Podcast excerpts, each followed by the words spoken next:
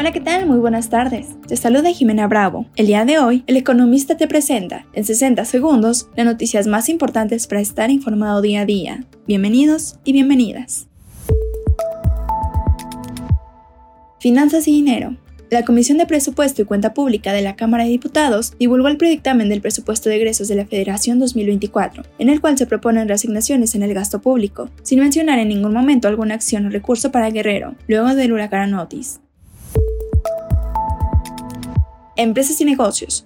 Con la refinería Olmeca todavía en fase de pruebas y el retraso en la rehabilitación del resto de refinerías de Pemex, la autosuficiencia de México en consumo de combustibles continúa avistándose lejana.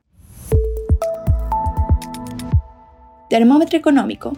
El Bitcoin parece recobrar su fortaleza, después de que en octubre se disparó y cerró en una ganancia de 28.50%, durante este año ha más que duplicado su precio para llegar a 34.793.75 dólares por unidad, desde los 16.603.67 dólares de inicios de enero.